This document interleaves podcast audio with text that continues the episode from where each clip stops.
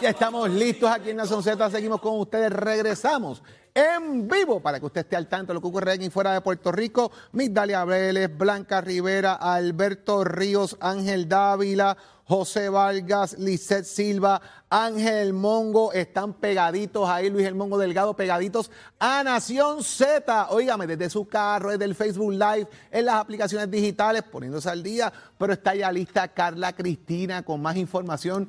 Carla, eh, parece que siguen saliendo de alguna manera los gastos de Luma Energy. Así es, Jorge, buenos días para ti, para Eddie y todas las personas que nos ven y nos escuchan a través de Z93. En efecto, en tan solo seis meses, la empresa Luma Energy pagó 1.8 millones de dólares por el alquiler de vivienda para, entre sus, para sus ejecutivos, entre los que está el presidente y CEO Wayne Stensby, cuyo presupuesto de alojamiento aumentó a 7 mil dólares mensuales a partir de agosto de 2021. En otros temas, la senadora María de Lourdes Santiago radicó un proyecto que propone crear la ley del derecho a la desconexión digital con el fin de reconocer a toda persona empleada. Su derecho a la desconexión de comunicaciones electrónicas relacionadas con su empleo fuera de horas laborables. Y por su parte el vicepresidente de la Cámara de Representantes, José Conivarela, pidió la renuncia del comisionado electoral del Partido Popular Democrático Ramón Torres ante la supuesta falta de acción del funcionario sobre las enmiendas propuestas al estatuto. Y en temas internacionales, la primera dama de Estados Unidos, Jill Biden, hizo una visita no anunciada a Ucrania durante el fin de semana y sostuvo una reunión sorpresa por el Día de las Madres con la primera dama de la nación europea, Olena Zelenska, mientras Rusia sigue avanzando con su guerra en las regiones del este. Este segmento es traído a ustedes por Toñito Auto. Cuando lo sumas todito, pagas menos con Toñito. Tenemos buena noticia, Carla. Tú lo sabes, Jorge, como todos los días la buena noticia es traída ustedes por Toñito Auto y es que el parque de pelota del barrio Sabana Hoyos en Vega Alta se convirtió en el parque de diversión para todos los niños y niñas del pueblo vegalteño que llegaron a compartir en el evento Acuden en Familia y Comunidad que llevó a cabo el Departamento de la Familia. El objetivo principal de la iniciativa, que cuenta con la colaboración del equipo de la Fundación Atención Atención, es promover el desarrollo de la niñez a través de los juegos tradicionales y la música. Para Nación Z les informó Carla Cristina. Les espero en mi próxima intervención aquí en Z93. Este segmento fue traído a ustedes por Toñito Auto. Cuando lo sumas todito, pagas menos con Toñito.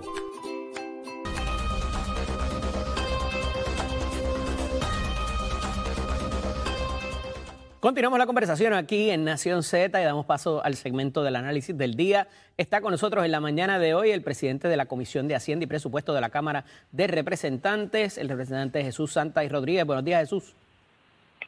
Buenos días a ti, Eddie. Buenos días a todos los buenos amigos de la Mega. También está con nosotros el ex presidente del Senado y ex secretario de Estado, Kenneth McClintock y Hernández. Buenos días, Kenneth.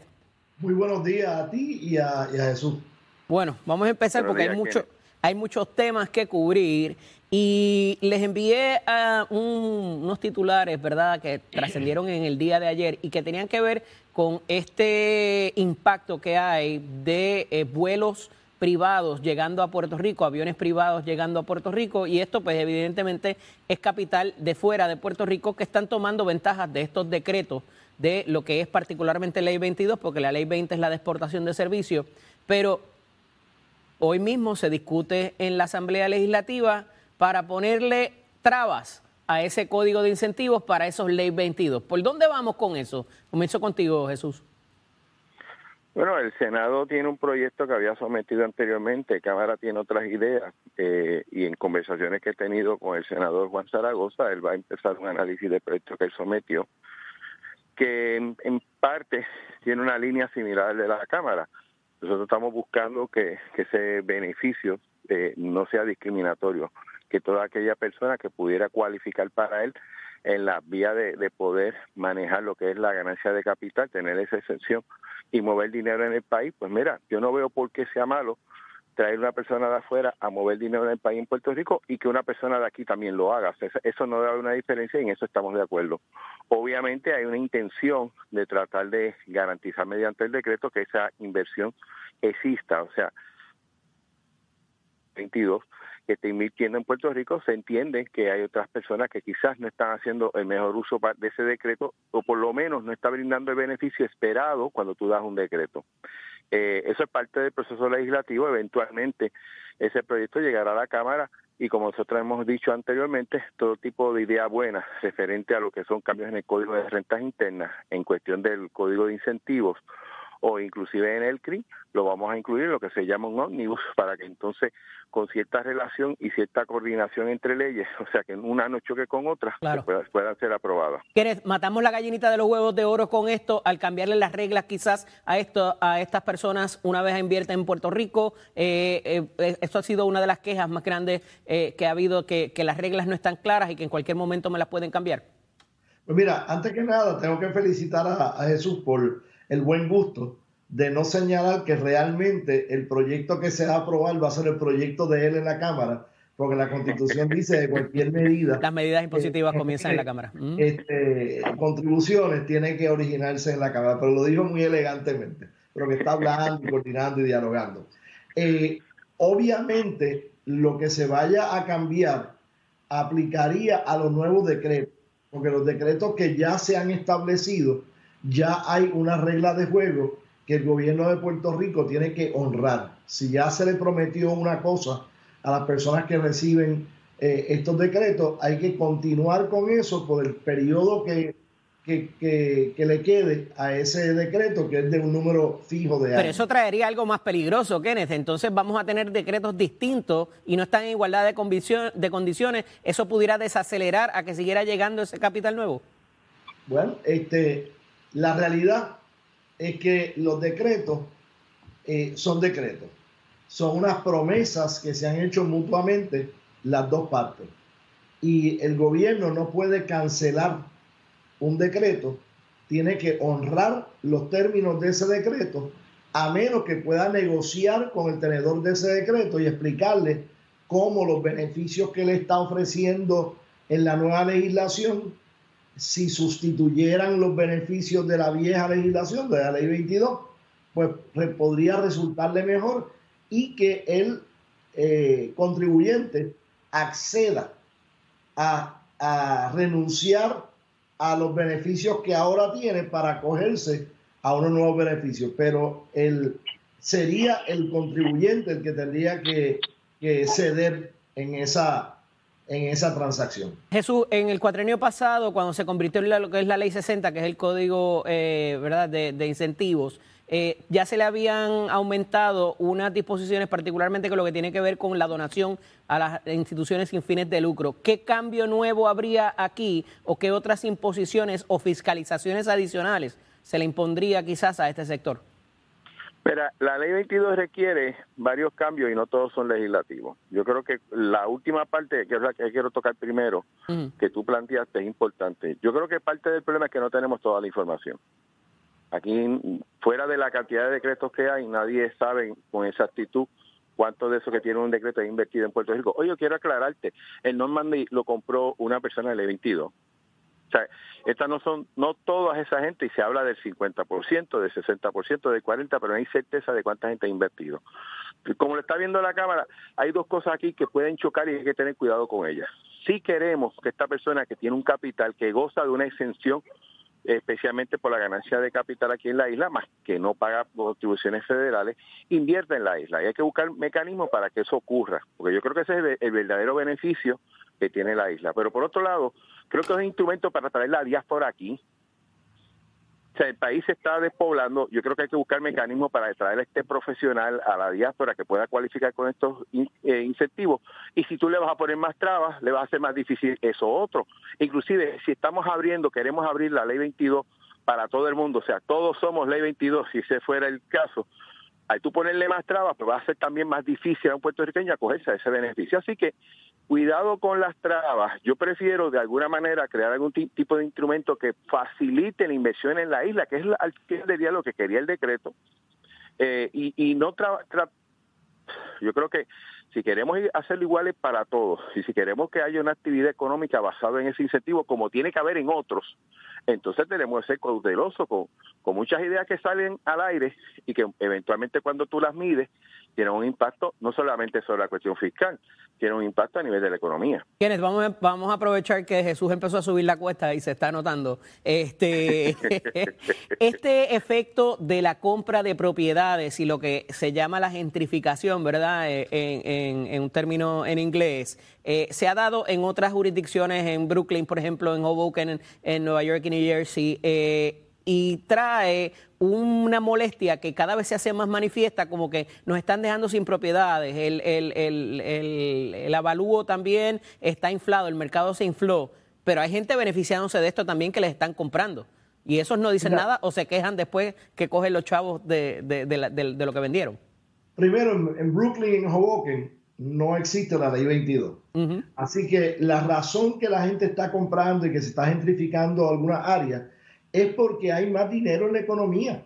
En Puerto Rico hay más dinero en la economía. Hemos visto que en todos los índices económicos, casi todos los índices económicos, Puerto Rico está casi, casi en su mejor momento económico. O sea, tenemos la tasa de desempleo más baja en la historia y todos los meses está bajando más y haciendo historia otra vez. Segundo, tenemos más personas empleadas, más de 1.1 millones de personas empleadas que casi en ningún momento en la historia. Y a pesar de que tenemos mucho menos población, 3.2 en vez de 3.7, 3.8 millones de dólares.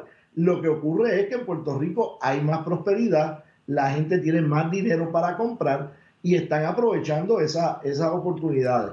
Las tres mil y pico de personas que puedan tener eh, decreto de la ley 22, pues mira, comprarán en promedio una o dos o tres casas. Pero esos son, qué sé yo, seis mil, ocho mil, diez mil casas. En Puerto Rico hay 300 mil propiedades vacías.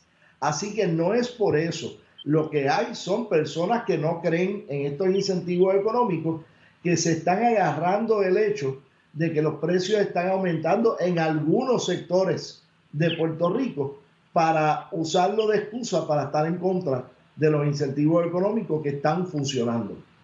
Gracias a ambos. Hablaremos la próxima semana. Este, siempre un privilegio hablar con ustedes. Un placer, que pase buena. Excelente día. Jorge. Ahí está, ahí está, Eddie. Yo creo que eh, es interesante el desarrollo del debate, como se ha planteado, ¿verdad? Eh, porque esta cosa de vendemos el país, de que lo que está pasando, de que los ricos se han adueñado de Puerto Rico, ¿Qué están dando a cambio? Es la gran pregunta que muchos se hacen. Eh, unos planteamientos que ha hecho legisladores aquí, ¿verdad? Si me generas tantas cosas, te ayudamos con esto otro, los empleos, el dinero, etcétera. Y cómo esto también funciona en otros lugares del mundo, como bien has planteado, ¿verdad? En New Jersey, en Hoboken, en otros lugares en Nueva York también. Eh, pero hay una realidad de, circunstancias en ley. Y es que, ¿tú recuerdas cuando dijeron que había que traer, cuánto eran 100 eh, millonarios a Puerto Rico? Que lo dijo el gobernador Fortuño, me parece que fue, de que había que traer 100 millonarios a Puerto Rico para atender la situación. Con eso se arreglaba y con eso arreglaba la cosa económica de Puerto Rico. Entonces, de repente, se convierte en una crítica eh, por la ley o no sé qué. Eh, yo creo que ese es el día a día político del país con el que nosotros eh, bregamos, Eddie, de alguna forma u otra. Y traigo esos ejemplos de esas dos, ¿verdad? Esas dos ciudades, porque si bien no hay decretos, fue cambiando lo que es el componente poblacional. Y eso te trae el que llegue gente más joven, que haya otras necesidades de infraestructura como escuelas, hospitales, farmacias, restaurantes, todo lo demás, la mejoría en las carreteras y eso va a traer, me parece que todavía, y, coincido con el representante Jesús Santa, es muy temprano para uno tener verdaderamente cuál es ese impacto, a pesar de que ya van casi 10 años de que estas dos leyes están funcionando. Ahora estamos viendo ese, eh, e, ese impacto quizás no solamente el económico, sino ya esta gente pidiendo una mejor infraestructura, pidiendo, pidiendo eh, lo, de la, lo, de la, energía, las utilidades, y eso evidentemente se suma a las voces eh, que están requiriendo que todo este, que el país se reforme y oye, y va a haber un impacto político ahí también, eventualmente, porque esa gente va, van a votar aquí. Entonces, lo que no me cuadra mucho es que donde quiera que uno va por ahí es, se solicitan empleados, necesitamos empleados, eh, plazas vacantes, eh, entrevistas, y de repente el desempleo está súper bajo. Y eso a mí no me, qué sé yo, Eddie, como que no me cuadra. la, la cifra de desempleo tiene que ver con quién está buscando trabajo. Si tú no estás buscando trabajo y estás en tu casa con las ayudas o lo que sea, no va a reflejar. Desempleo, fuerza laboral y toda esa cosa y que no, no sé, esto. La tasa de participación laboral, esa es la que te dice verdaderamente por dónde va el país. Alberto Pérez está conectado con nosotros, Eddie, Ángel Medina, Alicia Tosado, Andrés Alicea, Alberto Álvarez. De hecho, eh, Alberto hace un comentario de la crudita que aumentó la gasolina en estos días. Si aumentó es que la crudita todavía no ha entrado en efecto, eh, Alberto. y ahora mismo tenemos un problema que la Junta de Supervisión Fiscal le puso un detente a ese tema, así que sigue para arriba la gasolina, pero no ha entrado todavía en vigencia. Es un aspecto muy técnico, ¿verdad? Esto se llevó a cabo de una, por una resolución por la Asamblea Legislativa. Requería que hubiera un proyecto de ley para que pudiera hacerse el desembolso del dinero de la suscripción conjunta de, de los seguros de Puerto Rico que usted paga en el seguro obligatorio. Requería que hubiese un proyecto de ley y una resolución. Fue el vehículo eh, erróneo y por eso la Junta le puso un detente hasta tanto se subsane eso. Pero debería ocurrir. Si eso va a ser significativo o no, yo insisto en que me parece que no lo va a hacer, pero ciertamente eh, en el fin de semana, Jorge, eh, se dispararon los precios de en bomba cerca de 5 o 6 centavos. Sí, sí, sí, lo sentí. Sí, se puso a 1.20 la gasolina, señores, por ahí donde quiera. Llegó a estar 1.3, 1.5, ya va por 1.18, 1.20. Señores, yo me acuerdo cuando estaba peseta, pero esos son tiempos de antaño. Señores, vamos a ver qué está pasando en el mundo deportivo, que ya está conectadito con nosotros Tato Hernández. Dímelo, Tato. Tato, Fórmula 1, Fórmula 1. Andaba medio país por allá en Miami viendo eso. Mira, cuando estaba peseta, wow, ese tiempo de allá de la central cuando sonaba cerca de tu casa. Pero si, Tato, si tú, me dijiste que tú echabas a peseta. no, no, a 32. Muy buenos días, muchachos. Buenos días para todos. Oígame, tremendo fin de semana. Este fin de semana festivo de las madres, porque también con ocho competencias deportivas. Recordando que esta escuela oficio de Mestre Escuela, oígame, que nos informa que ya estamos en el proceso de matrícula para nuestras clases que comiencen en mayo. 787-238-9494. Ese es el numerito a llamar. Programas técnicos, grados asociados. Le gusta los jalatería y pintura. Le gusta también la mecánica automotriz, la mecánica racing, la marina y la de motora. Dese una vueltita por Mestre Cole 787-238-9494, celebrando sus 33 años en Puerto Rico. Bueno, vámonos con la aceleración, vámonos con la Fórmula 1, que este weekend eso fue en Miami, show espectacular. Todo el mundo, ya usted sabe, viendo estas carreras. Ahí está la gente de Red Bull que llegaron en la primera posición, se la dejaron caer. Y de qué manera el señor Max Verstappen le pasó a los de Ferrari, no perdió oportunidad Max Verstappen gana la carrera, los de Ferrari llegaron segundo, tercero y cuarto llegó Checo Pérez, que es del Club Red Bull, pana del Bad Bunny, el conejo, el conejo malo. Muchos artistas que estuvo presenciando esa carrera, así que ya ustedes saben, también estaba Maluma, también estaban grandes jugadores del balompié mundial que estaban cita allí con la gente de Ferrari viendo la cara. Fue tremenda carrera, muy emocionante. A todos estos amantes de lo que es el circuito, la Fórmula 1, pues tuvieron tremendo manjar. Cabe señalar que Max Verstappen es su tercera carrera que gana corrida, así que la gente de Red Bull se la está dejando caer de qué manera. Ferrari, Mercedes tienen que apretar. Usted se entera aquí en Nación Z, somos deportes con los pisos de Mestre Vaya chero, encontraste al pato Donald, ya te lo señor. El informe del tránsito es presentado por Cabrera Chrysler Dodge Jeep y Ram 787-333-8080. Buenos días, soy Carla Cristina informando para Nación Z. En el tránsito, el flujo vehicular continúa operando con relativa normalidad a través de toda la isla con algo de congestión, comenzando a formarse en algunas de las vías principales de la zona metropolitana, como la autopista José Diego y la carretera número 2 en Vega Alta, Dorado y Bayamón, la 199 y la PR5 también en Bayamón, el expreso Valdoriotti de Castro en Carolina, la autopista Luisa Ferré en Bairoa y la 30 en Gurabo. Y se reportó un accidente vehicular en el expreso Martínez Nadal cerca de la luz de Altamira, por lo que el tránsito está en esa zona. Más adelante actualizo esta información para ustedes. Ahora pasamos con el informe del tiempo. El Servicio Nacional de Meteorología nos informa que hoy tendremos oleaje de hasta 5 pies y vientos moviéndose del este hasta 15 nudos y el riesgo de corrientes marinas continúa siendo moderado para el norte y la mayoría de las playas del este, incluyendo las islas municipios de Vieques y Culebra, por lo que el mar está favorable tanto para los bañistas como para los operadores de pequeñas embarcaciones a quienes siempre se les recomienda ejercer precaución. Más adelante les hablo sobre las condiciones del clima para hoy, que será un día caluroso. Para Nación Z les informó Carla Cristina. Les espero en mi próxima intervención aquí en Z93. Próximo, no te despegues de Nación Z.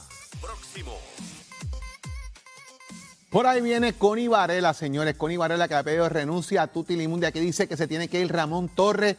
Pero ¿qué tiene que decir Ramón Torres? Que también va a estar con nosotros. Quédese aquí conectado en Nación Z, que eso ya es lo próximo que vamos a tener aquí con ustedes. Llévatela, chero.